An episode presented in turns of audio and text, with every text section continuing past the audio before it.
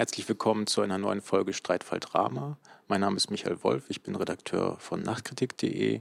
Nachkritik.de und das Literaturforum Brechthaus produzieren diese Reihe zusammen. Ich freue mich heute auf meine beiden Gäste. Herzlich willkommen, Helga Haug und John von Düffel. Ich stelle sie beide erstmal vor. Ähm, Helga Haug hat am Institut für angewandte Theaterwissenschaft in Gießen studiert, der wichtigsten Ausbildungsstätte für all jene Formen, die man behelfsmäßig als postdramatisches Theater bezeichnet. Äh, dort gründete sie gemeinsam mit Stefan Kegi und Daniel Wetzel das Label Rimini-Protokoll, das seit über 20 Jahren sehr erfolgreich in verschiedenen Konstellationen arbeitet. Produktionen von Helga Haug wurden mehrmals zum Berliner Theatertreffen eingeladen, zuletzt im Mai dieses Jahres die Arbeit Alright Good Night. John von Wiffel arbeitet als Dramaturg am Deutschen Theater Berlin und ist Professor für szenisches Schreiben an der Berliner Universität der Künste. Er gehört zu den meistgespielten Dramatikern unserer Zeit. Darüber hinaus hat John von Döffel zahlreiche Romane veröffentlicht, zuletzt im vergangenen Jahr Die Wütenden und die Schuldigen. Ich habe sie beide eingeladen, weil ich glaube, dass sie sehr, sehr unterschiedliche Begriffe von Dramatik, von Theaterstücken, dem Schreiben und dem Theater schlechthin vertreten. Ob das stimmt, wird sich ja dann gleich erweisen. Ich glaube es zumindest. Und äh, zwar glaube ich zudem, dass sich diese Ansichten, dass diese Ansichten, diese unterschiedlichen Ansichten sehr stark das gegenwärtige Theater prägen. Aber fangen wir mal ganz konkret an. Wie sieht, wie sieht denn bei Ihnen ein üblicher Tag aus, wenn Sie einen Text für die Bühne erarbeiten? Vielleicht Sie, erst Sie.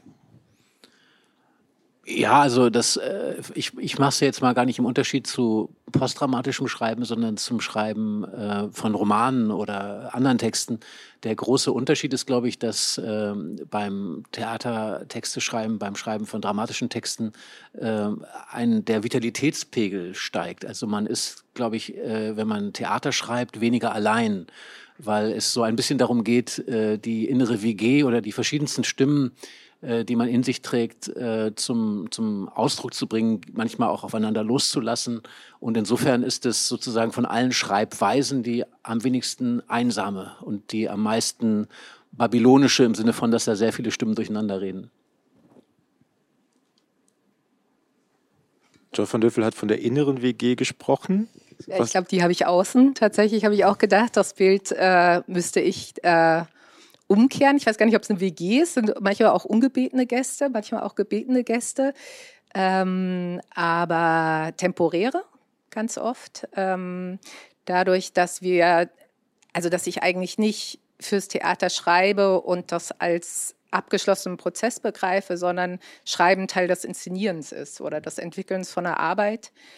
Und die beginnt mit Recherchen, die beginnt eben mit dem Treffen von Menschen. Und ähm, genau, so ein, großer WG-Tisch ist schon ein schönes Bild, zu sagen, da versammelt man erstmal irgendwie sehr viele unterschiedliche Leute dran. Manchmal treffen die sich gar nicht tatsächlich dann in der Recherche. Manche haben dann einen ganz langen Prozess miteinander und werden Teil der Inszenierung. Ähm, Genau, aber das Bild von jemand, der einfach am Schreibtisch sitzt und schreibt, das gibt es schon auch, aber es ist sozusagen ein kleinerer Teil der Autorenschaft.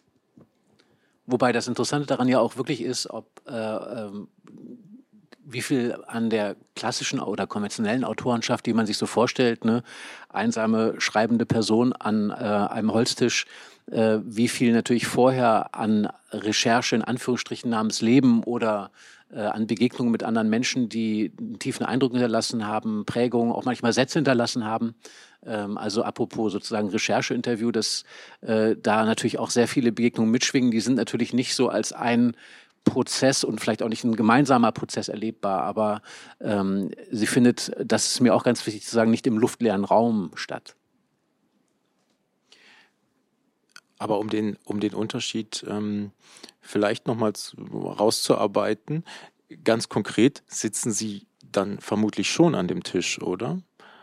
Sie haben die Erfahrung gemacht, Sie haben äh, recherchiert, letztendlich sitzen Sie am Tisch und tippen. Zumindest, aber es gibt ja einen Film über Ihre Arbeit und da sehe ich Sie laufen, schwimmen und tippen. Im Prinzip Stimmt das, das stimmte das nicht? Doch, das ist, das ist tatsächlich äh, wahr und es ist natürlich auch äh, eine, eine brutale Zusammenfassung meines Lebens. Laufen, schwimmen, tippen.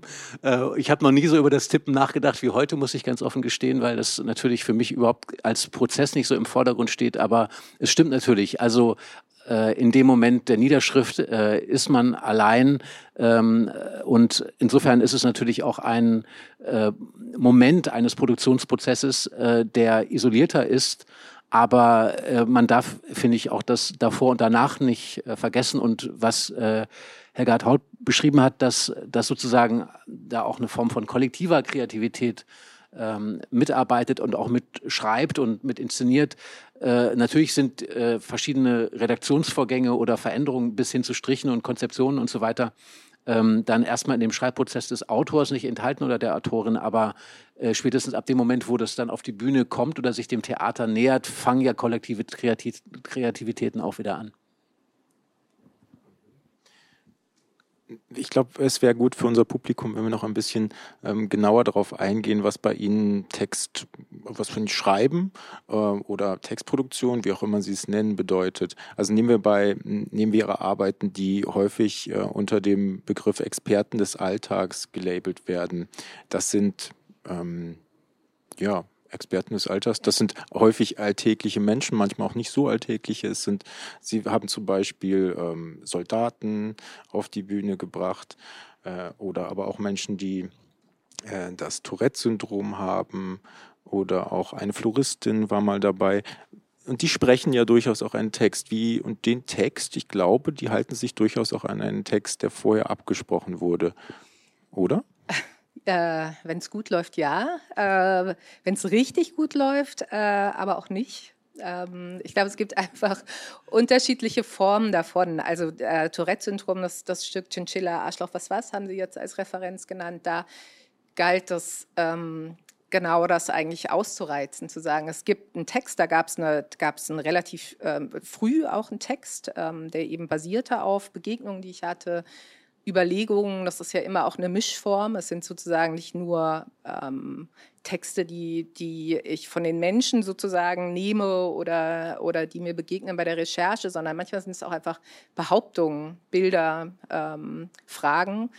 Ähm, und, und die, die Grund, das Grundsetting oder die Grundannahme von dem Stück war aber eigentlich der Wunsch, es zu sprengen und zu sagen, dass wir können so einen kontrollierten Raum, wo eben zum Beispiel ein Text die Referenz ist und der eben so gesprochen wird, jeden Abend genau so, wie es da irgendjemand mal niedergeschrieben hat, das äh, kann sozusagen dass die Protagonisten dieses Stückes nicht leisten, weil sie eben eine Tickerkrankung haben und weil sie eigentlich, weil das, weil das Interessante ist, dass sie es immer sprengen und äh, ich eben nicht sicher sein kann, dass dieser Text zu Ende gesprochen wird oder dass er nicht total ähm, zersägt wird durch Kraftausdrücke äh, oder, oder auch motorisch wilde Gesten, die ich sozusagen auch nicht inszeniert habe. Also sich kom komplett eigentlich der Kontrolle zu entziehen. Und das fand ich, ein, fand ich einen Hochgenuss im Umgang mit Text, also auch mit, mit, im Umgang mit geschriebenen Text, weil es natürlich schon so ist, dass den Stücken, also ich habe nochmal auch nachgeguckt, weil mich das jetzt auch beschäftigt hat, wie, wie, wie kann man das denn eigentlich definieren, wie wir mit Text umgehen. Und es gibt frühe Stücke, da gibt es nicht wirklich ähm, äh, sozusagen Manuskript, sondern es gibt eigentlich eher sowas wie Verabredungen. Also es steht erzählt über und dann äh, ist sozusagen dass der Inhalt ähm, gegriffen. Dann gibt es auch immer wieder Passagen, die sind festgelegt, aber es gibt sozusagen ganz klar auch den Moment und die, den, die, die Formulierungsfreiheit der Protagonisten, die ich eben nicht also ich nenne sie auch Experten, aber eben nicht so sehr des Alltags. Das wurde irgendwie mal dazu gedichtet. Ich finde, vor allem bestechen sie eben dadurch, dass sie eben wissen, was sie sagen.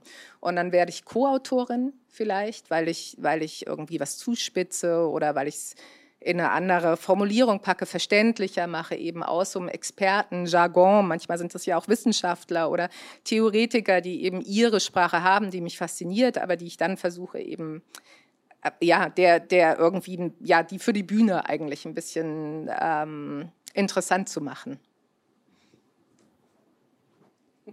Ja, ich finde das ein ganz tolles Verfahren und ich finde auch, dass äh, ähm, also ich bin ja so ein bisschen bemüht, das merkt man ja auch schon an der Art und Weise, wie ich rede, eher auch äh, die Parallelen oder Verwandtschaften oder auch Nähen äh, festzustellen zwischen den verschiedenen, zugegebenermaßen verschiedenen Verfahrensweisen. Äh, und ich finde äh, gerade das äh, Beispiel äh, der, ähm, des Expertentextes ein tolles Beispiel, weil man sagen kann, also zum einen auch der Experte, wenn er auf der Bühne steht, wenn er in einem Frame, sage ich mal, von Theater ist, ähm, für den schlägt der Puls ja auch höher. Also der befindet sich ja auch in einem Modus, sage ich mal, der, der Aufregung und auch der ähm, ja wahrscheinlich äh, Enthusiasmierung oder Begeisterung, ne, weil er seine Sache auch nochmal an Menschen bringen kann, die real dort sind und seine Geschichte erzählen kann oder sein, seine Erfahrung oder Erkenntnisse vermitteln kann. Und das ist sozusagen so ein besonderer Modus. Äh, und äh, auch dieser Modus braucht, der ist vielleicht auch manchmal vergleichbar mit dem Sprechmodus einer einer Rolle oder gar Figur, wenn man so will, äh, weil sich natürlich die Stimme, äh, weil sie eine öffentliche Stimme wird in dem Moment, auch verändert äh, und auch durch den Adressaten verändert. Also weil es eben kein Expertenpublikum ist, sondern ein Theaterpublikum, weil es diese besondere, ähm, diesen besonderen Rahmen der Bühne gibt. Und ich finde auch diese Adaptionsverfahren, also dass man natürlich äh, auch ein bisschen weiß, was Sätze sind, die im Theaterraum stehen können, die im Theaterraum auch eine Kraft entfalten. Und äh, das wäre jetzt eine Frage an, an Helgard Haug. Ähm, ich glaube, es geht ja nicht nur darum, jetzt irgendwie die Dinge nur verständlich zu machen, sondern eigentlich um den Erkenntnissen, die da in Rede stehen, auch eine Kraft zu verleihen. Also sie eigentlich dazu zu bringen, dass sie die Zuhörenden erreichen. Also es geht vielmehr um Erreichbarkeit als um reines Runterbrechen oder Erklären, oder? Absolut. Und so denke ich auch, dass es irgendwie eher ein Dialog zwischen den Leuten auf der Bühne und den Zuschauern, wo es vielleicht auch darum geht zu fragen, könnte ich da auch stehen oder was wäre hier meine Rolle, was würde ich hier sagen, ähm, sozusagen die Leute von aus einer Position, wo man erstmal denkt, ähm, oh, das ist jetzt aber kein Schauspieler, wo man das merkt und vielleicht eher irgendwie den Defizit, das Defizit spürt, zu sagen, jemand so wachsen zu lassen, zu sagen, das ist aber ähm, ja sozusagen auch eine große Schönheit, jemand zu sehen und jemand zu erkennen und, und äh, auch erkennbar zu werden in der Gesellschaft. Und jetzt sind das ja gar nicht nur marginalisierte Menschen, sondern das sind ja auch Leute, die durchaus normalerweise eine Bühne haben. Ne? Es kann ein Oberbürgermeister sein oder es kann eben jemand sein, der, der durchaus gewohnt ist, vom Publikum zu stehen, aber eben vor seinem interessens- oder themengebundenen Publikum und nicht vor so einem breiten.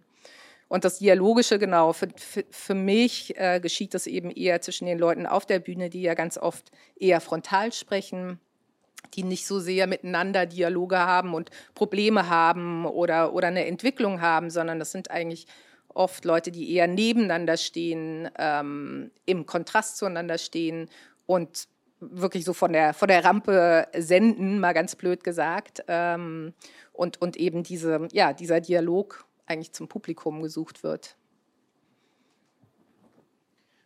Da möchte ich aber möchte ich gleich mal angreifen. Und zwar würde ich sagen, dass ähm, Sie schreiben ja auch für Experten, würde ich mal behaupten. Sie sch schreiben aber für andere Experten und zwar für Bühnenexperten oder?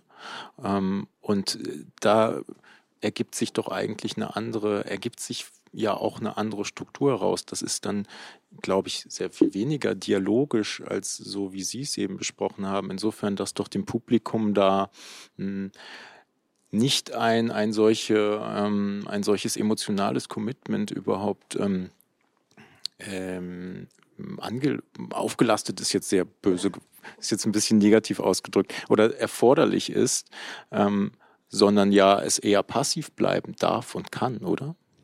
Naja, das ist so ein bisschen die Frage. Also die, auch natürlich, äh, ein Stück ist nicht immer gleich Stück und Stoff äh, ist schon gar nicht immer gleich Stoff. Äh, also es gibt da ja sozusagen keine, ähm, wenn man jetzt mal äh, tiefer guckt in das, was in der Schublade drin ist, dann würde ich sagen, gibt es ja jetzt keine festgefügte, normierte Schreibweise, wie alles äh, sozusagen über ein äh, einen Kamm geschoren wird. Und es gibt natürlich auch keineswegs in allen Texten ähm, immer die vierte Wand und das Publikum sozusagen als passiven co-präsenten Zuhörer oder Zuschauer, sondern ähm, äh, gibt ja Texte unterschiedlichster Art und die, das Publikum hat im Theater, jetzt werde ich noch mal kurz historisch, ja immer schon auch eine äh, partizipative Rolle spielen können. Also äh, das Tourette-Syndrom bei manchen Schauspielern, würde ich mal sagen, äh, ist, äh, hat eher die Form des Apars oder des Beiseitesprechens und auch der Verbindung mit dem Publikum und äh, äh, da ähm, äh, wird natürlich auch nochmal eine andere Art von Kommunikation aufgebaut. Das ist ja jetzt oft belegt mit dem bösen Wort der Repräsentationsdramatik äh, oder des Repräsentationstheaters, wo man sich dann immer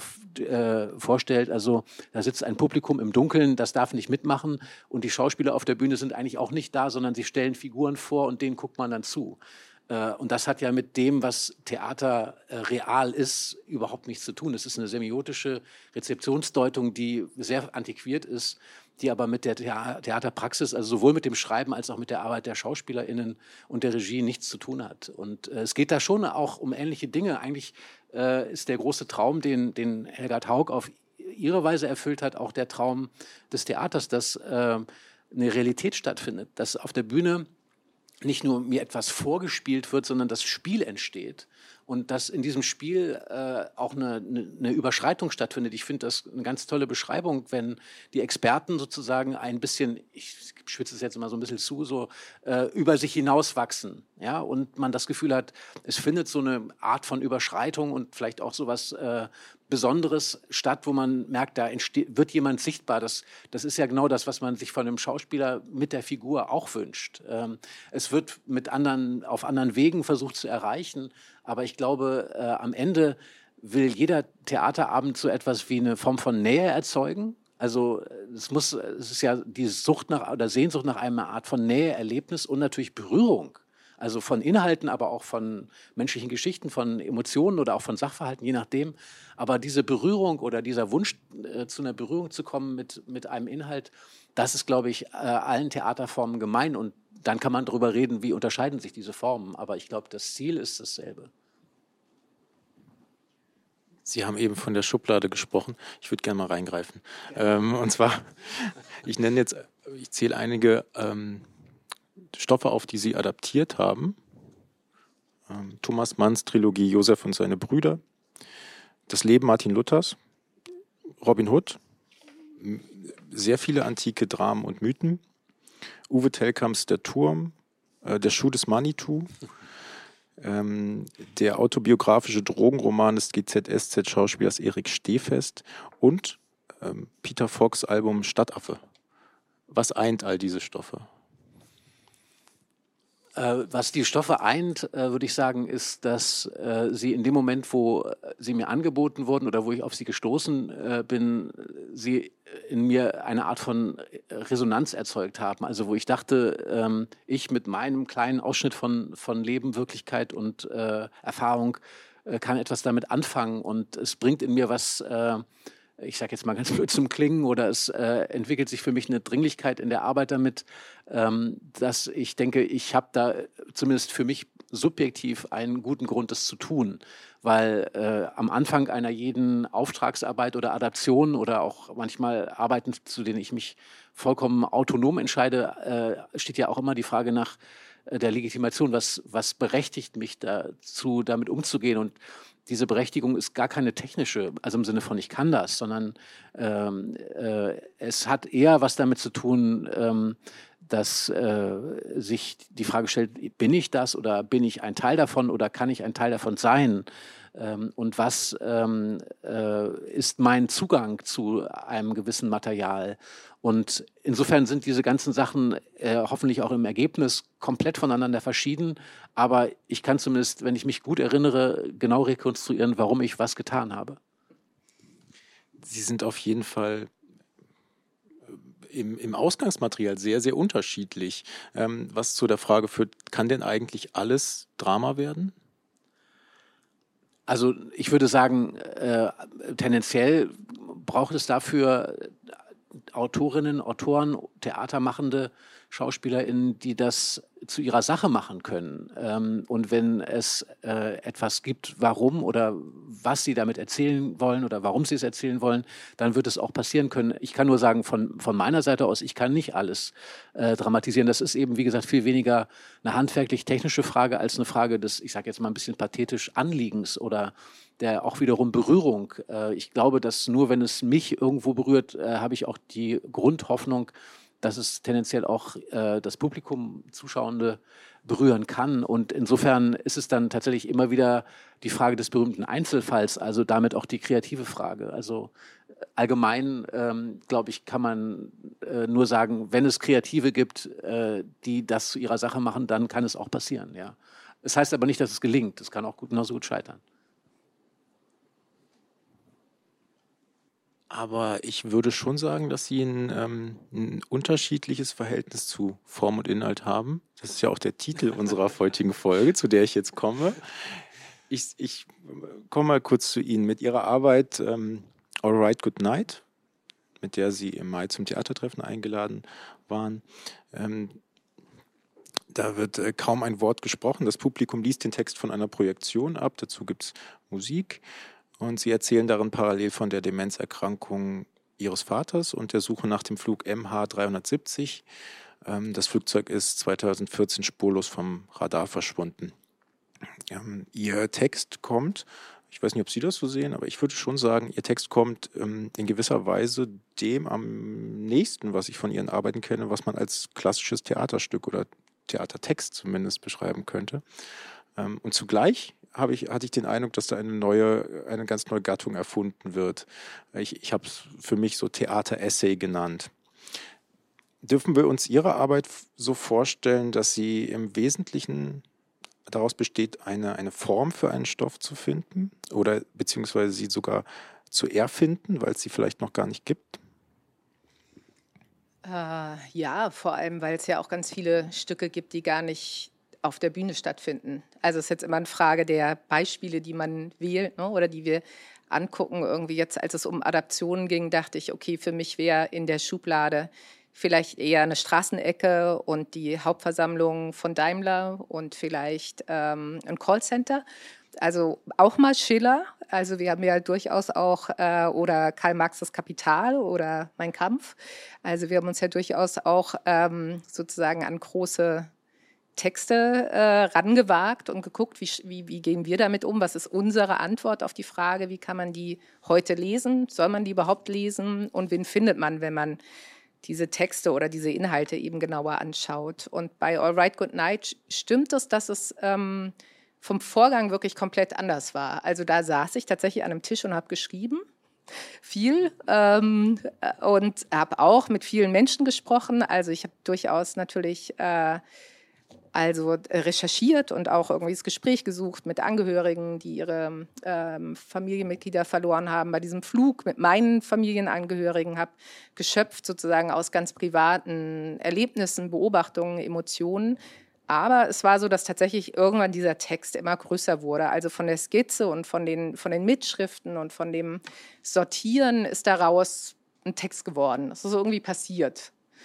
Und ähm, das Erfinden der Form hatte dann eher damit zu tun, dass es eigentlich ein Dilemma war, weil da plötzlich ein Ich steht. Ähm, und das war jetzt plötzlich mein Ich. Und normalerweise eben sagen die Leute Ich auf der Bühne und sind auch sie selber. Also der, der äh, Vietnam-Veteran, der erzählt, wie sie sich zusammen verbündet haben, um einen Offizier äh, umzubringen. Das ist die, die, Person auf der Bühne. Und in dem Moment, wo der davon spricht, geht er auch ein Risiko ein und stellt sich praktisch auch dieser ja, Öffentlichkeit auch offen, sozusagen als, als politisches Bekenntnis. Und ähm, ich habe ausgeschlossen, dass ich auf dieser Bühne stehe und dass ich da erzähle und deshalb musste ich praktisch eine neue Form finden, weil ich auch nicht, also oder es ist mir so fremd der Gedanke zu sagen, das liest jetzt einfach eine Schauspielerin oder ein Schauspieler vor. Das ging irgendwie nicht, weil ich dachte, dann muss ich plötzlich so viele Entscheidungen treffen. Also man hätte auch sagen können, okay, der Text ist da und den Job, das Inszenieren übernimmt jetzt jemand anderes. Vielleicht ja auch angenehm, wenn man das nicht macht, aber ich mache es halt normalerweise. Also ich kann das gar nicht trennen. Das ist nicht so, dass ich einen Text schreibe und dann denke, oh, hoffentlich macht das jemand gut oder mich freue, was da alles rausgekommen sind, sondern das ist eben Teil der, der Umsetzung, dass ich das auch dass ich das auch in den Proben weiterentwickle und, und ähm, das Material ist, was eben auf die Bühne kommt.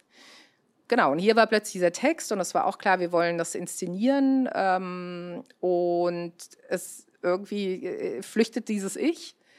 Und dann äh, war das Erfinden des, des Projizierens eben äh, ja eine Lösung, eigentlich zu sagen. Wenn, wenn ich ausschließe, also wir haben ja auch Teile sind auch eingesprochen und ich habe auch tatsächlich alles aufgenommen. Also ich hatte schon vorbereitet, ich war mir gar nicht so sicher, wie lange das trägt. Also ob man jetzt wirklich zweieinhalb Stunden so einen Text äh, lesen möchte, der ja auch irgendwie so Schleifen hat und wirklich eine Geduldsprobe ist, äh, wie das Thema eben auch eine Geduldsprobe ist. Ähm, ja, und dann haben wir, haben wir einfach immer weiter experimentiert und geguckt, ob das die Form ist, die stimmt für den Inhalt. Ich finde das eine ganz äh, tolle Beschreibung und auch eine sehr offene Beschreibung von der Schwierigkeit auf der Bühne ich zu sagen. Mhm. Und damit hat ja ganz, ganz viel von unserem Gespräch über Form zu tun, weil äh, was für formale Voraussetzungen äh, muss ich schaffen, damit auf der Bühne ich gesagt werden kann. Und wer ist dann dieses Ich? Ja, und das ne? glaubhaft ist. Ne? Genau, also dass es wirklich nicht nur irgendwie Schall und Rauch ist. Ne? Also was, und was entsteht da?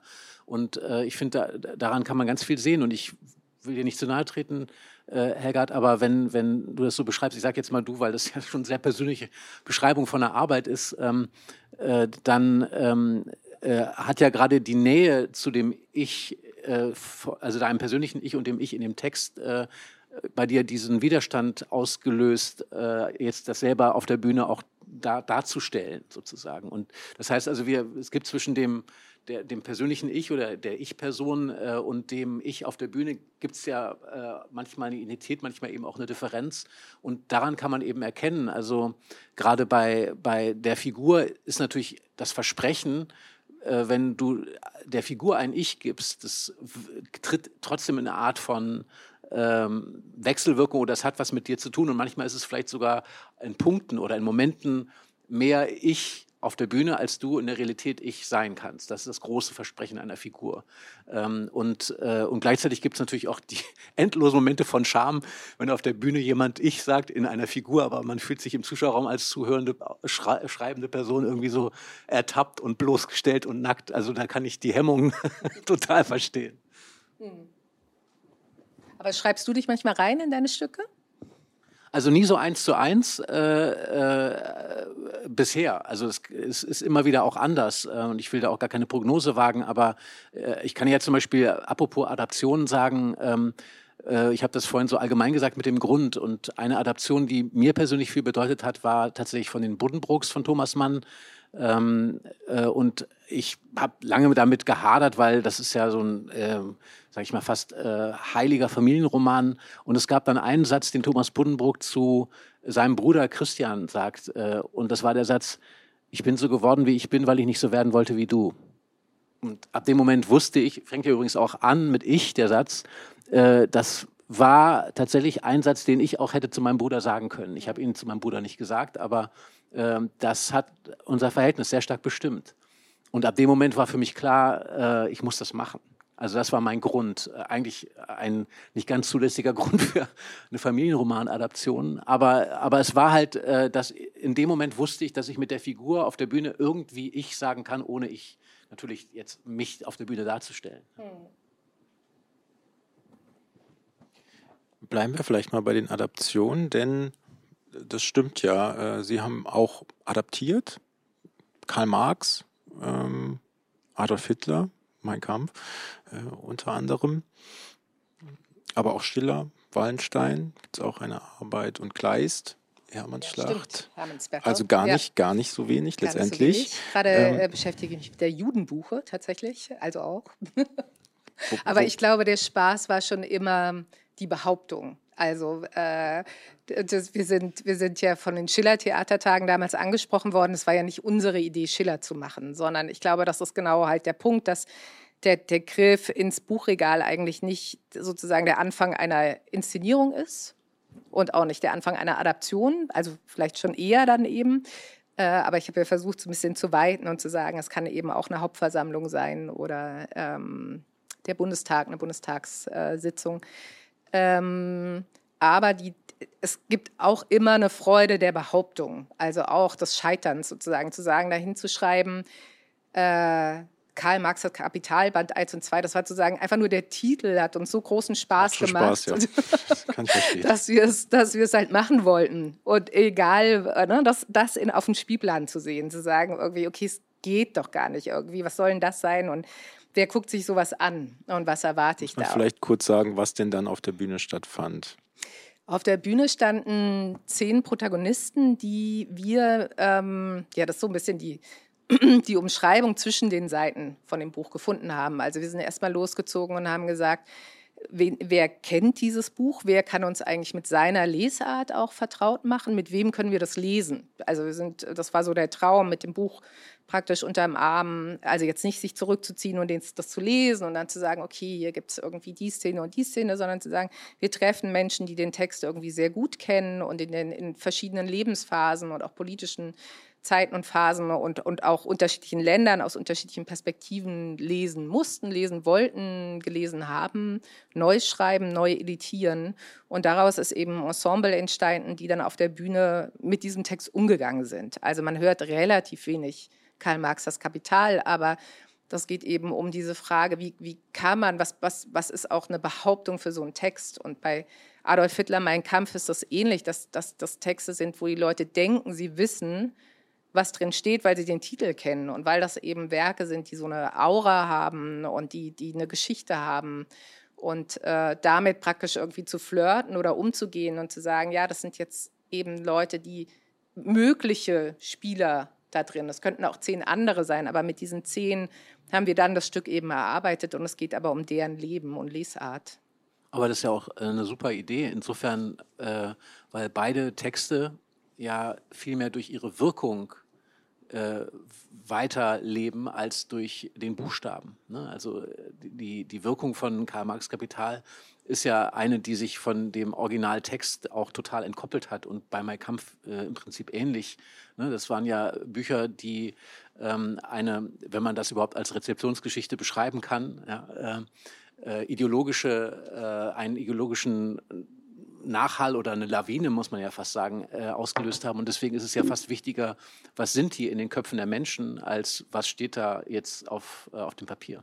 Ja, genau. Und auch erstmal festzustellen, dass wir zum Beispiel nicht Karl Marx das Kapital gelesen haben. Also weder Karl Marx das Kapital noch Wallenstein noch Mein Kampf war sozusagen Teil unserer Lektüre und Ausbildung. Und dann sich das aber zu fragen, zu sagen, okay, gut, dann irgendwie kommt dieser, dieses Buch jetzt und diese Behauptung ähm, hier auf diesen Tisch. Jetzt kann man das praktisch zum Material machen auch und zur Recherche und nicht, nicht erstmal sozusagen das Wissen haben und dann ein Stück äh, daraus gießen, sondern, sondern in, so ein offen, in so ein offenes Feld damit laufen. Das ist vielleicht auch Charakter der Arbeit, ne? zu sagen, irgendwie mal gucken, was da rauskommt. Aber Spaß hat es schon mal gemacht, das auf den Spielplan zu stellen oder, oder halt die Behauptung aufzustellen und äh, ja, so das, den Gedanken eher zu triggern beim Publikum. Nehmen, lassen wir vielleicht mal Marx und Hitler vorerst beiseite, weil wir, glaube ich, da, wie Sie zu Recht sagen, ähm, uns ein bisschen vom Theater entfernen und in die, in die Geschichte zu sehr reingehen vielleicht. Aber wenn, wenn nehmen wir den Schiller oder den Kleist, ähm, wem, wem oder was fühlen Sie sich denn und Sie dann auch, wenn Sie Thomas Mann zum Beispiel dann adaptieren, wem fühlen Sie sich dann verpflichtet? Fühlen Sie sich dem, dem zum Beispiel, ich biete nur was an, dem Publikum, dem Text, den ähm, Schauspielern, den Experten bzw. Ähm, ähm, Protagonisten, die sie versammelt haben auf der Bühne. Gibt es so etwas? Spielt das überhaupt eine Rolle für Sie? Na, ich weiß nicht, ob äh, Verpflichtung das ganz treffende Wort ist, aber äh, äh, es ist schon äh, insofern nicht ganz falsch, weil es geht auch um eine Art, finde ich, des Gerechtwerdens. Ähm, äh, aber es hat auch sehr viel mit dem zu tun, was Helgard Haut gerade erzählt hat, also mit der, mit der Lust, äh, äh, sich auch mit etwas in Verbindung zu bringen oder auseinanderzusetzen oder auch einfach zu spüren, dass da ähm, was noch offen ist. Also dass man, ich hätte jetzt auch keine Lust, einen Text zu adaptieren, den ich äh, in- und auswendig kenne und wo ich irgendwie schon weiß, wie es geht, äh, sondern diese, ähm, dass man sich äh, da in eine Art, äh, ich sage ein bisschen abgegriffenes Wort, Abenteuer oder in einen Prozess begibt, ähm, bei dem man auch nicht weiß, wie man da wieder rauskommt. Und äh, ich finde auch das Moment der Überforderung übrigens ein ganz tolles Moment, äh, äh, weil wenn man irgendwie ähm, da immer zu kurz springt, dann macht es A keinen Spaß und äh, ich glaube auch das Publikum spürt das. Aber ich denke schon, dass für mich äh, am ehesten so eine Art ähm, äh, Berührung mit dem Stoff oder eine Nähe oder vielleicht auch eine Angst davor, also irgendwie eine starke, ein starker emotionaler Bezug zu äh, einer Sache am Anfang steht. Und äh, alle anderen Fragen sind dann noch unbeantwortet, auch im Übrigen die Frage der Form. Also es ist nicht so, dass ich da dann irgendwie so gleich äh, weiß, ah, so, so es am besten oder so, sondern äh, also jetzt am Beispiel Buddenbrooks, ähm, äh, ich habe erst im, beim dritten Lesen oder so rausgefunden, dass das ein szenisch geschriebener Roman ist. Das hätte ich früher wissen müssen, aber ich habe es erst beim dritten Lesen rausgefunden oder bei äh, Josef und seine Brüder, äh, dass diese archaische äh, Fabel ähm, äh, eine ganz, ganz tiefe Geschichte des Scheiterns äh, ist und äh, diese Dinge diese emotionalen Dinge bringen einen dann oder haben mich dann dazu gebracht, mich äh, auch sehr tief da hineinzubegeben. Aber es ist immer wieder auch ein, ein Verlieben und ein Hassen der Sache, ein, äh, ein Verstehen und dann wieder überfordert sein. Das ist ein hochambivalenter Vorgang, den man sich nicht als ein, also auch das Hinsetzen am Schreibtisch morgens klingt ja immer so gemütlich und so einsam, aber das ist ja, äh, also auch, weil wir mit dem WG-Bild angefangen haben, da gibt es auch ganz viel Streit und auch viel Schweigen und viel, ich weiß nicht weiter und ich ziehe aus. Also diese ganzen Konflikte finden auch statt. Ähm, jetzt hatte ich ja Zeit, nachzudenken. nee, ich habe hab gedacht, am, am, wenn es um Verpflichtung geht, dann vielleicht am allerersten tatsächlich dem Hier und Jetzt. Also dieser Formel, die ja Theater irgendwie ausmacht und ähm, dem, der Aktualität, der Heutigkeit, der Frage, wie das ähm, sich verknüpfen lässt eben mit dem Leben der Zuschauer auf jeden Fall oder mit Fragen, die eben äh, gerade dringlich sind. Ähm, so ein, ein Lieblingsbeispiel eigentlich für einen gelungenen dramatischen Text fand ich ein Projekt, das habe ich zusammen mit Daniel Wetzel gemacht, hieß Breaking News. Und das bestand daraus, dass wir erstmal äh, jedes Theater, wo wir das gezeigt haben, verkabelt haben, auf das Dach des Theaters Satellitenantennen äh, gebaut haben und dann äh, die tagesaktuellen Nachrichten aus ganz unterschiedlichen Ländern angeschaut haben. Das war noch vor, also es war nicht vor Internet, aber das war noch auf jeden Fall, wo man äh, praktisch mit, mit, mit einem Satellitensender äh, empfangen hat, hauptsächlich und nicht digital.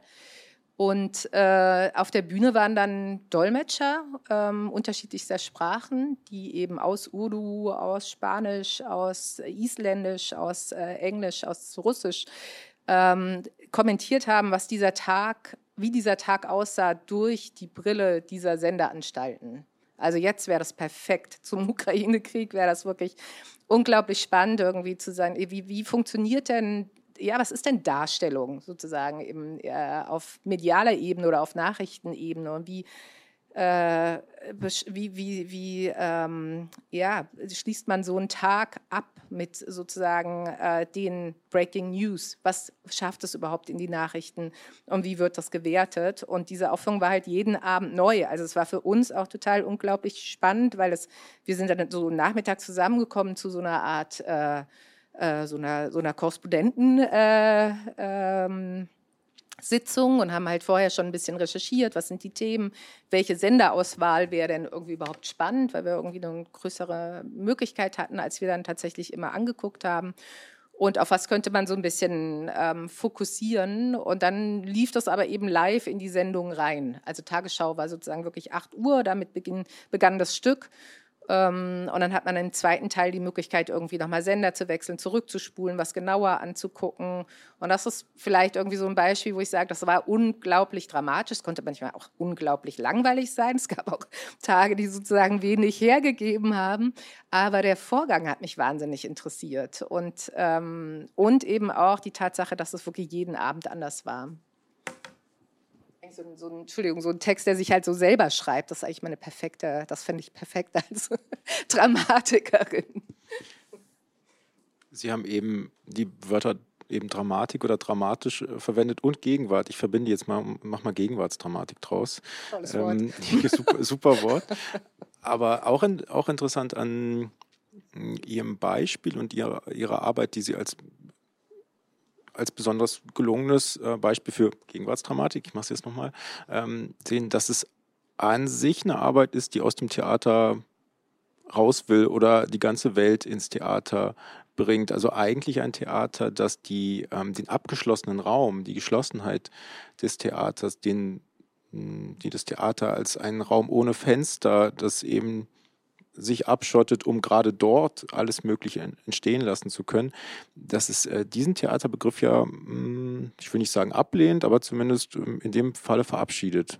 In oder? dem Fall holen wir die Welt auf die Bühne, ganz klassisch, genau. Ja. Also wir gehen nicht raus, wir gehen nicht, äh, machen kein, äh, sozusagen gehen nicht in die in eine Perspektive, sondern wir versuchen eben zu bündeln und ganz viele verschiedene Perspektiven anzubieten in einem Raum, dem man frontal das Publikum gegenüber setzt. Ja, ich habe ich hab eh den Eindruck, dass sie entweder holen sie alles rein also holen Sie die Welt rein oder Sie verlassen auch gerne das Theaterhaus. Also Sie haben eben schon die Hauptversammlung angesprochen. Das wäre ein Beispiel. Da haben Sie äh, bei der Aktionärsversammlung der Daimler AG ähm, Theater gemacht, wie kann man es sagen? Sie haben ja, zumindest das, Zuschauer das, das, dorthin gebracht. Genau, um, das Schöne um war ja auch da, dass wir wenig machen mussten. ähm, und das äh, würde ich sagen, ist an jeder Straßenecke so, weil letztendlich ist das Theater natürlich da und das, das Interessante ist, was passiert, wenn ich es als solches rahme, wenn ich sage, das ist Theater. Also wenn ich zu einer Hauptversammlung gehe und diese Behauptung aufstelle, Sie besuchen hier heute ein Theaterstück. Dann passiert etwas, da muss ich gar nichts tun. Also die große Sorge äh, von Daimler war ja, dass, also das Missverständnis, was Sie als Theater verstehen, also Daimler und äh, wo wir ein völlig anderes Verständnis haben, war, dass sie meinten, wenn da Theaterleute kommen, weil die hatten irgendwann spitz bekommen, dass wir äh, vorhaben, eben so eine Art Parallelpublikum einzuladen, die aber auch alle Aktien hatten, beziehungsweise die Einladungen von Aktionären überschrieben bekommen haben, also legalen Zugang war aber ihre Idee des Theaters, dass da bestimmt irgendjemand das Podium stürmt und dass da eine ganze wilde Aktion äh, stattfinden wird, Blut, was weiß ich, also große Schreierei, sozusagen all das, was Sie halt als Theaterverständnis haben. Was nicht meins ist, weil mir reicht es irgendwie dazu zu gucken und zu sagen, wie ist es denn, wenn ich diese Brille aufsetze und sage, das ist jetzt Theater. Und hier sind die Hauptdarsteller und die machen genau das, was sie machen, aber und ich wohne dem bei, ich wohne dem bei in einer Rolle, von, die mir auch zugewiesen ist, Aktionärin, anders komme ich eben nicht rein und wir spielen dieses Spiel heute. Wir spielen das, wir machen das von morgens neun bis abends um 23 Uhr. Am Schluss gebe ich meine Stimme ab und entlaste den Vorstand und das war das Stück. Nun ähm, ist Ihr Theater, das Theater von Remini-Protokoll, Ihr Theater, ja in dem Sinne ungewöhnlich, äh, wenn man es äh, historisch betrachtet äh, zumindest. Ähm, natürlich gibt es sehr, sehr viel, ähm, das sich auch ein Beispiel genommen hat an ihn, würde ich sagen, viele Gruppen, viele Theatermacher. Aber man könnte so ähm, schon feststellen, dass dieses woanders hingehen, den Theaterraum sprengen, das rührt doch irgendwo her, oder? Also was ist denn Ihre Kritik am, an dem, was man vollkommen ungerechtfertigterweise pauschal als Stadttheater bezeichnet? Oder was ist, warum, warum wollen Sie nicht das machen? Das machen ja schon ganz viele. Nein, das habe ich einfach, ich glaube, es war einfach ähm, oder ist ein anderes Verständnis eben von dem, was Theater sein kann. Das Theater sein kann, ein Labor zu sein, dass man etwas verhandelt, dass man etwas auch gemeinsam mit den Zuschauern rauskriegt. Also, dass ich zum Beispiel ein Stück mache, bevor ich weiß, wie es funktioniert und das mit zum Thema wird eigentlich, dass man es, dass man es nutzt als Labor. Aber das war ja eine ganz wichtige Formulierung, das ähm, postdramatische Theater sich eben irgendwie jenseits oder weg ähm, von, ähm, dem, diesen traditionellen Zugriff oder den traditionellen ähm, Arbeitsmechanismen auch im Theater zu bewegen und zu sagen, das, das muss eben nicht, die Referenz muss nicht ein Text sein und die muss schon gar, das muss schon gar nicht ein alter Text sein, sondern Theater kann viel mehr. Und Theater ist erstmal ein Kommunikationszentrum, das ist eben ja ein Labor, ähm, in dem wir was rauskriegen. Genau, und ich finde, äh, die, die Grundverabredung ist ja letztlich nur, und die wird ja auch eingehalten und behalten, wenn man mit dem Begriff oder Framing, ihr seid jetzt das Publikum einer Aktionärsversammlung, wenn man damit in die Welt geht, äh, ist es ja eigentlich auch nur sozusagen so eine Art brennglasartige Konzentration auf einen Vorgang, der äh, eben auch als ästhetischer Vorgang gelesen wird. Also im Prinzip ist es ja nicht mehr. Und äh, das ist äh, bei den meisten Theatern, äh, die in Städten stehen und dann das Wort äh, Stadttheater äh, im Namen tragen oder Staatstheater sind, wie auch immer, ähm, das ist natürlich da gewissermaßen Architektur geworden und durch die Architektur vielleicht auch fixierter und manchmal auch ein bisschen begrenzter, aber letztlich kommen am dem Abend Leute in das jeweilige Haus, äh, mit einer gewissen wunderbaren Bereitschaft, sich auf Dinge einzulassen oder zu konzentrieren und sich auch ein bisschen äh, von sich selber entfernen, zu entfernen, also auf was einzulassen, was sie vielleicht jetzt in ihrem Alltag gerade nicht so unbedingt umtreibt oder was sie sehr umtreibt und was sie deswegen im Theater herausfinden wollen. Und ich finde, das ist jetzt erstmal so die Grundverabredung und von dort aus ähm, also sowohl mit den Begriffen hier und jetzt, das sind ja ganz alte Theaterbegriffe, ganz wesentliche Theaterbegriffe und mit dem, mit dem Thema der Gegenwärtigkeit. Das ist ja auch, wenn man jetzt mal die ganz konventionelle und klassische Position des Repertoiretheaters vertritt und sagt, ähm, ja, wir machen alte Texte und ja, äh, sie werden inszeniert und die Schauspieler spielen die Rollen und die sind jetzt sozusagen nicht äh, mit Fremdtexten durchsetzt oder mit irgendwelchen Supereinlagen gesprengt. Selbst dann, würde ich sagen, ist der Ehrgeiz ja, die Geschichte, die man erzählt, in Geschehen zu verwandeln und äh, aus der alten Geschichte eine Geschichte, ein Geschehen zu machen, das hier und jetzt sich wie ereignet vor den Augen der Zuschauenden und das ähm, diese äh, und dabei auch was herauszufinden, also auch den Text sozusagen gewissermaßen auf einen Objektträger namens Bühne zu legen. Ähm, das ist, glaube ich, schon so eine uralte Ambition und äh, es ist aber auch ganz äh, uralt und normal, dass sich äh, Theater immer wieder auch von sich selbst abstößt. Und dass man feststellt, hier wird gerade was falsch oder irgendwie wird das, was mir in der Gegenwart äh, dringlich und wichtig erscheint, ähm, in dieser alten oder bisherigen Form nicht mehr ähm, präsent. Es stellt sich nicht mehr ein oder es äh, erreicht mich nicht so, wie es mich erreichen müsste oder wie ich mir wünsche, dass es andere erreicht. Und dann äh, muss das Theater das tun, was es immer getan hat, sich verwandeln und sich eine neue Gestalt oder eine andere Form suchen. Und äh, insofern, äh, und, und wir leben jetzt eigentlich in einer Zeit, da würde ich sagen, es ist gar nicht die Zeit der Postdramatik, sondern äh, einer Zeit der, der Parallelexistenz unterschiedlichster Formen. Und wie gut das jeweils ist oder wie, wie richtig, das erweist sich eigentlich immer nur im Einzelfall. Sie haben eben von Geschichten gesprochen, Geschichten in Geschehen zu verwandeln. Das tun Sie, das ist schon äh, auch Ihr Job, oder? Sie erzählen Geschichten. Ja, Sie glauben an Geschichten naja, auf der Bühne. Äh, wenn ich, wenn ich sage, ich glaube an Geschichten, dann äh, hat das ja den Beiklang, als würde ich denken, ah, die ganze Welt ist so verstehbar und fassbar und man kann alles in Geschichten auflösen und dann ist die Welt wieder heil. Das wäre ja naiv. Also wir alle wissen, dass äh, äh, Narrative natürlich auch immer äh, ideologischen Charakter haben, dass jede Geschichte auch äh, Muster enthält, die reproduziert werden, die befragt werden müssen.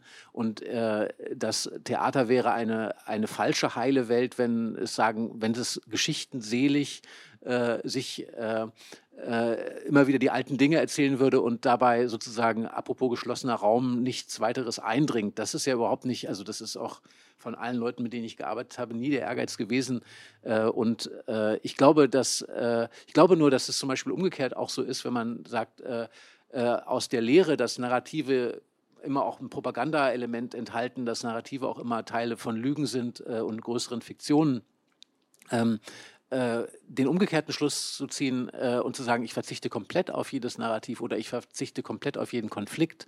Also das, äh, der Umkehrschluss ist, glaube ich, falsch. Es ist überhaupt nicht falsch, dass die Geschichte kritisch zu betrachten oder auch die Brüche und auch die, die, die faulen und falschen Stellen an, an einer Geschichte auszumachen. Aber ich glaube trotzdem, dass natürlich im Outset, also im Ansatz, äh, der versucht, die Welt irgendwie zu verstehen und dann aber auch den Widerspruch zuzulassen, also ihn nicht in eine Geschichte zuzukleistern, das ist eher die Kunst. Also ich bin sozusagen eher für ein kritisches Erzählen als, äh, aber ich glaube nicht heilig an die Geschichte. Sind Sie narrative Atheistin? Frau Hock? Nee, ich glaube, glaube, bei uns werden ja auch Geschichten erzählt. Es ist ja nicht, es ist ja nicht die Abschaffung der Geschichte, sondern es ist ja eine, einfach eine vielleicht gegenwärtigere Erzählung. Aber es, es geht ja genau darum, irgendwie mitzuteilen. Und was ist daran, was, was, was, was wäre gegenwärtig? Gegenwärtig ist vor allem, dass es durch die, die Person geschieht, die das erlebt hat.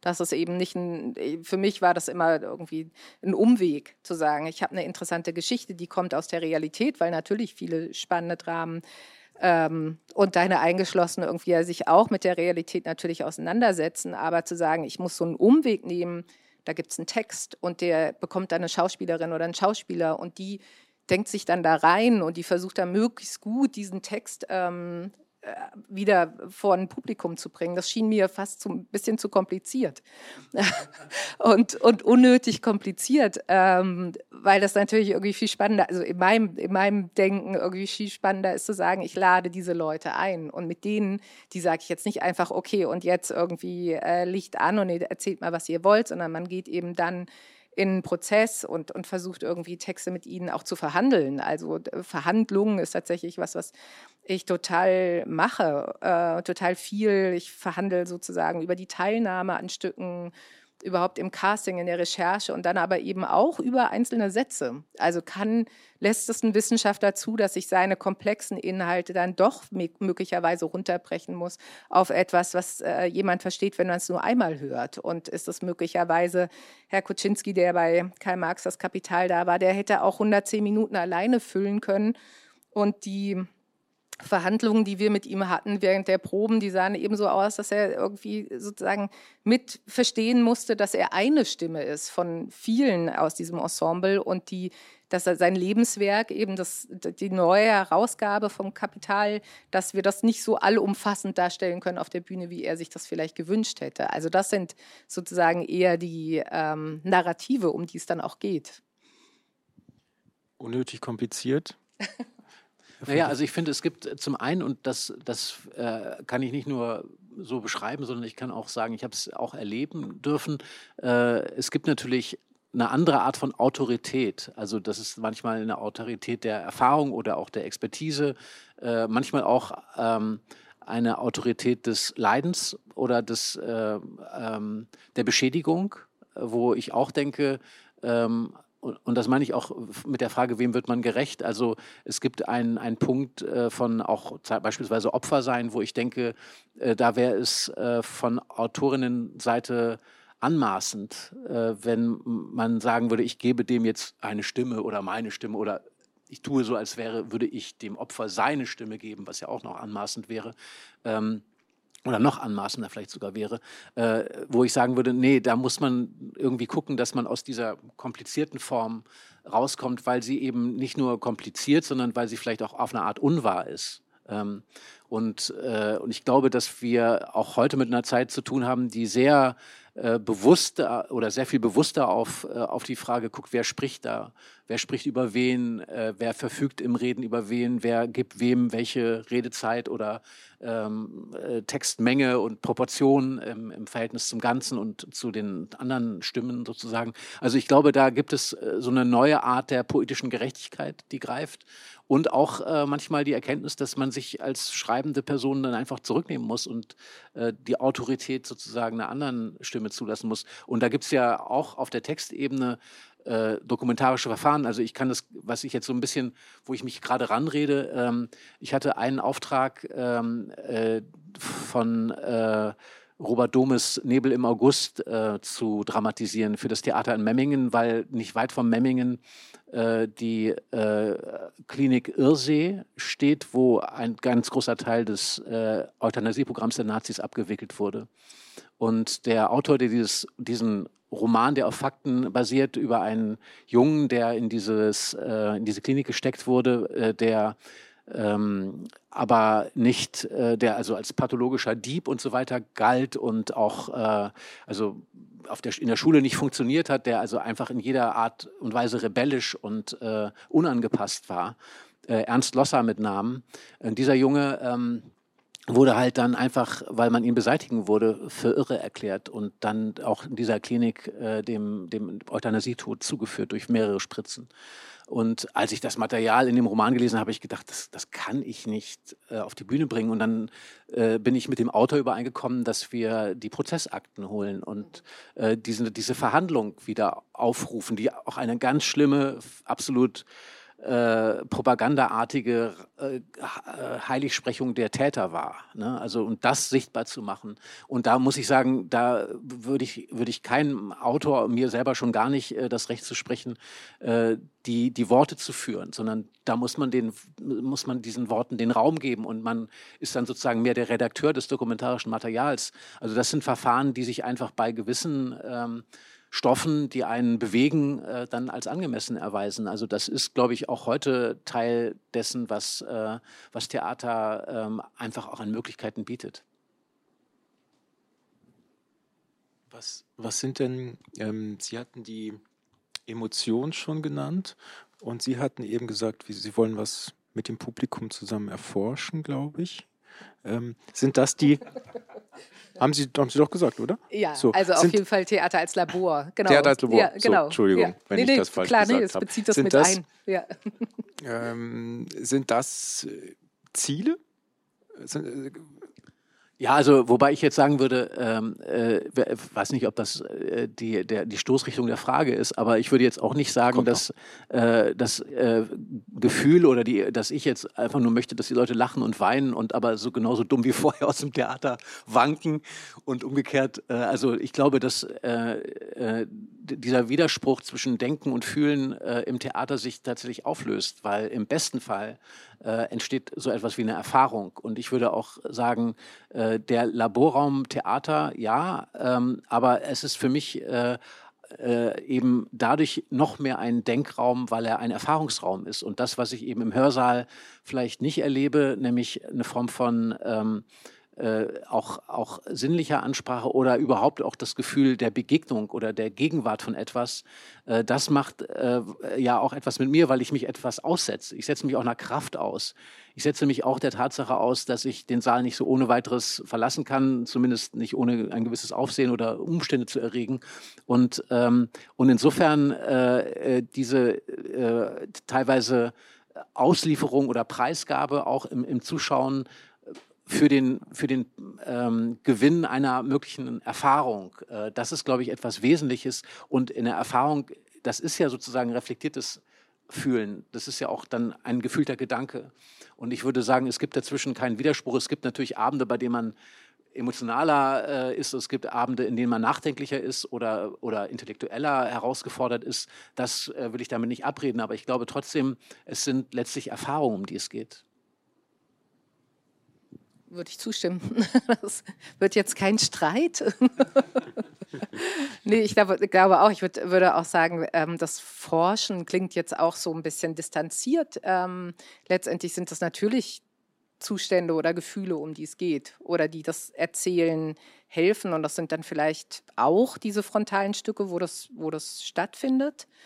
Also es war vielleicht ja auch ähm, deshalb ähm, vielleicht gut, wirklich irgendwie da keine, also dieses Ich nicht zu besetzen auf der Bühne bei All Right Good Night, weil das eben ermöglicht, dass die Zuschauer überhaupt ihre Geschichten kurzschließen mit der, die ich erzähle, als Beispiel für ein Verschwinden. Also zu sagen, ich habe vielleicht eben auch einen Vater oder ich kenne kenn, ähm, ähm, sozusagen Auflösungsprozesse, die ich mit denen ich, die ich jetzt parallel miterzähle, die, die angedockt werden daran. Ähm, das ist, glaube ich, total ja, total wesentlich. Und letztendlich sind auch die, die anderen Stücke, die wir machen, wo es oft darum geht, ja auch vielleicht in der Rolle sogar zu schlüpfen. Also es gibt es ja auch noch als ähm, so Experimentierfeld Stücke wie Situation Rooms oder eben gerade haben wir Urban Nature in Mannheim aufgebaut. Da, da gibt es ähm, oder machen, betreiben wir einen großen Aufwand auch, damit das äh, sozusagen nicht abstrakt erzählt wird, etwas, sondern erlebbar gemacht wird. Also dass man wirklich faktisch in eine Rolle schlüpft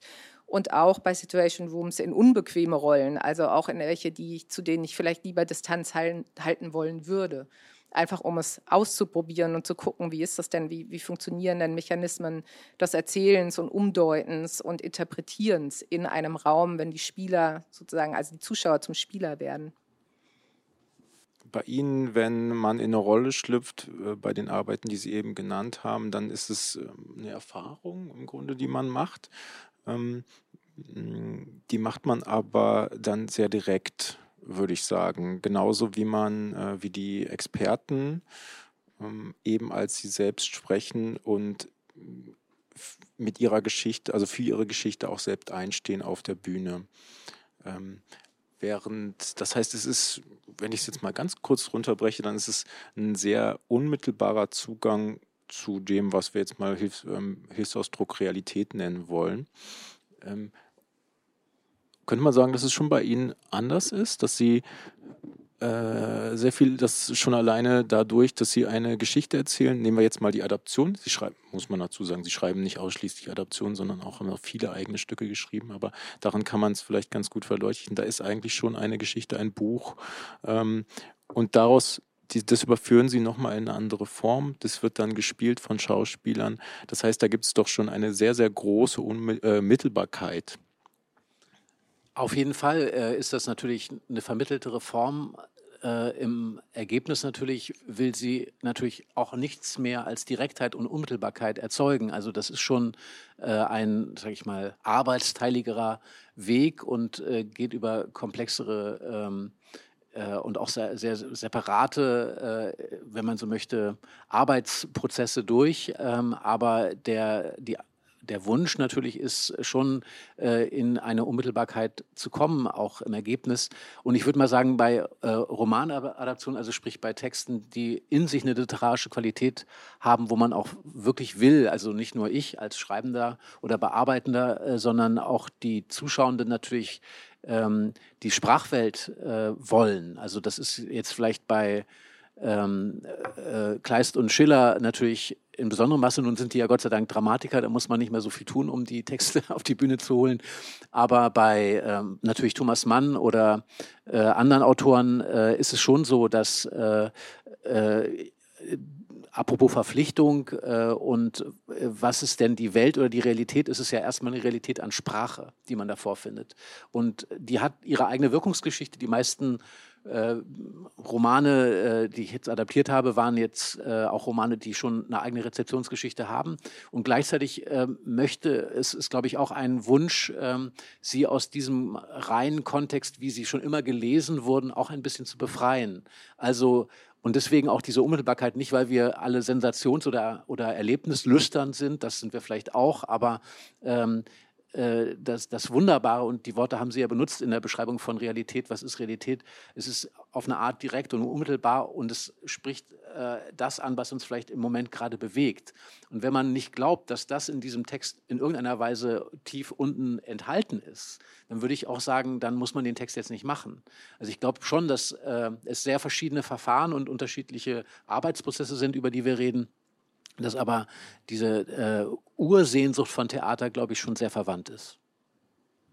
Und das hat was mit Realität zu tun. Also ich glaube, jeder Text, äh, auch wie, wie extrahiert er einer Realität auch immer ist, wie groß die Umwege waren, die er gegangen ist, äh, er möchte ja in die Realität wieder zurückwirken. Das ist, glaube ich, die, die, die, der, der Zirkel. Nun gibt es ja hm, Kritiker, die, die sagen, behaupten, das Theaterstück oder die zumindest die ähm, tradierte Dramaturgie eines Theaterstücks sei nicht mehr geeignet, ähm, die Welt so wie sie ist in ihrer Verflochtenheit äh, darzustellen. Ähm, ja, also ich, ich würde mal sagen, sogar zu Shakespeares Zeiten war die Welt komplizierter, als es die Theaterstücke waren.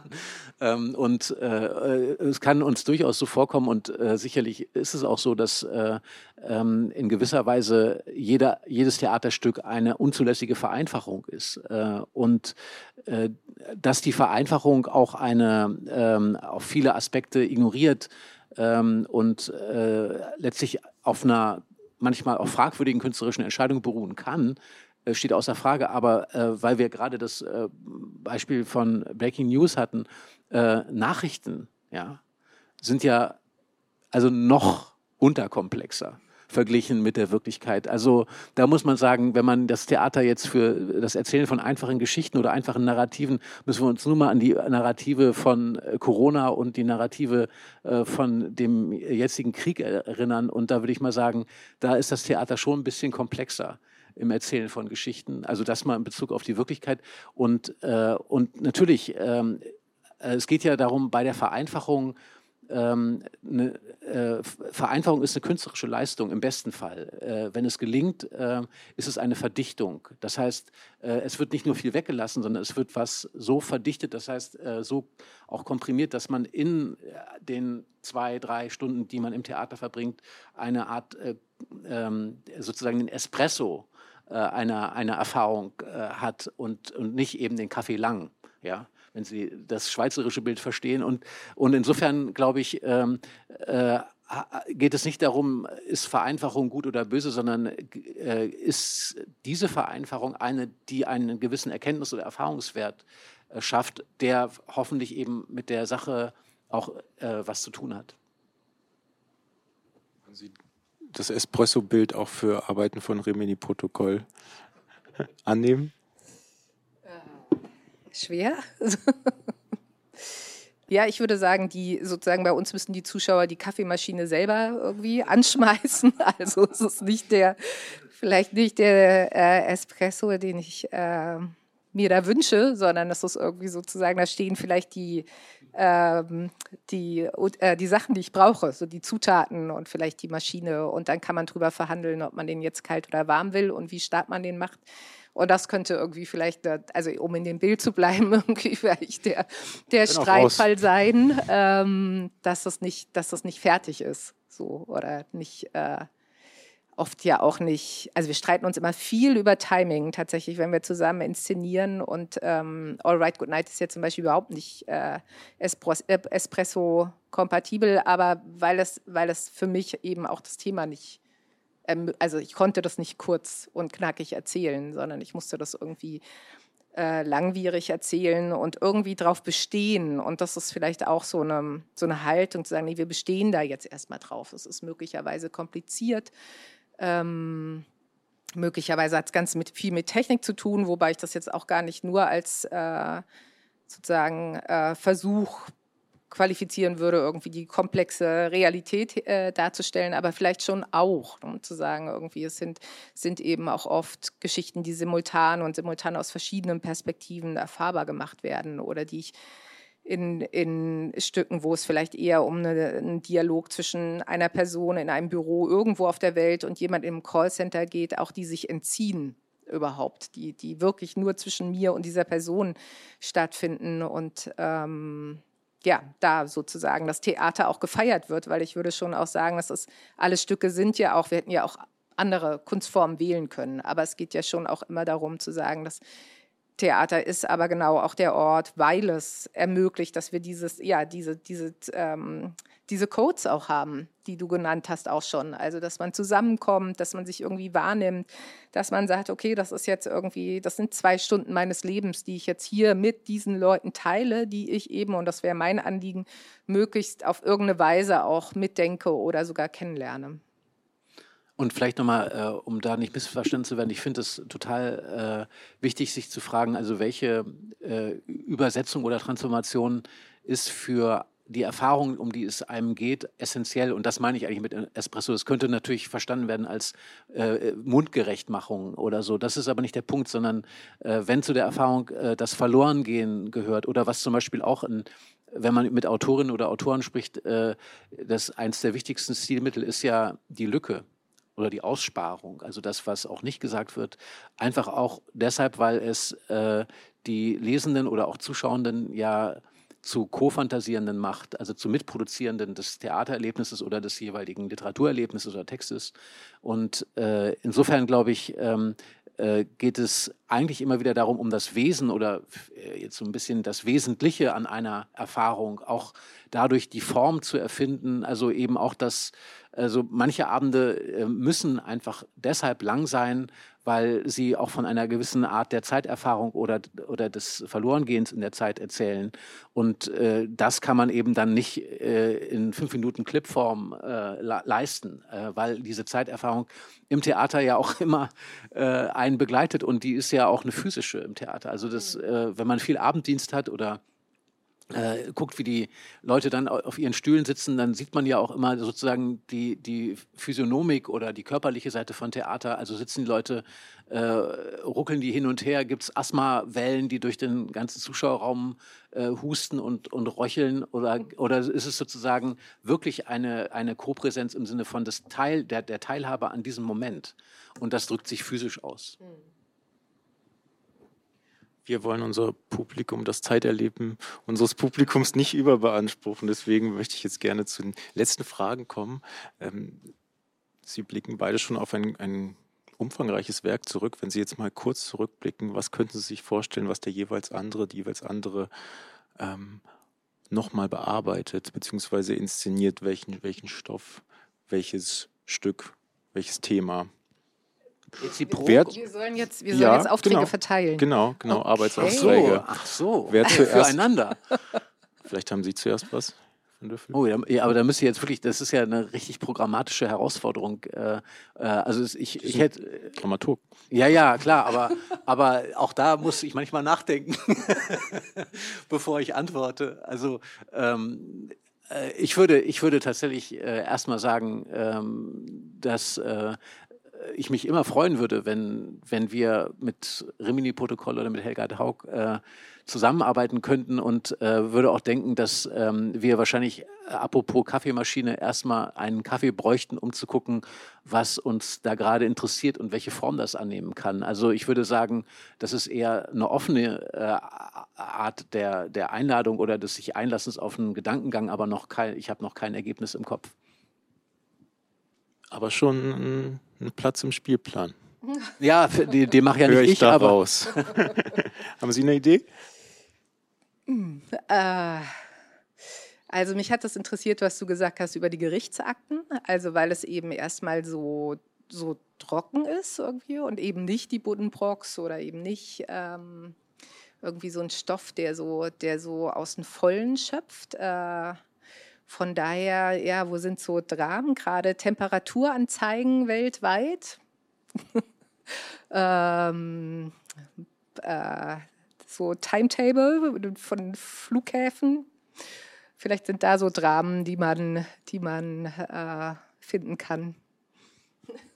Ganz bestimmt, denke ich. Okay, dann vielen Dank. Herzlichen Dank und bis zum nächsten Mal.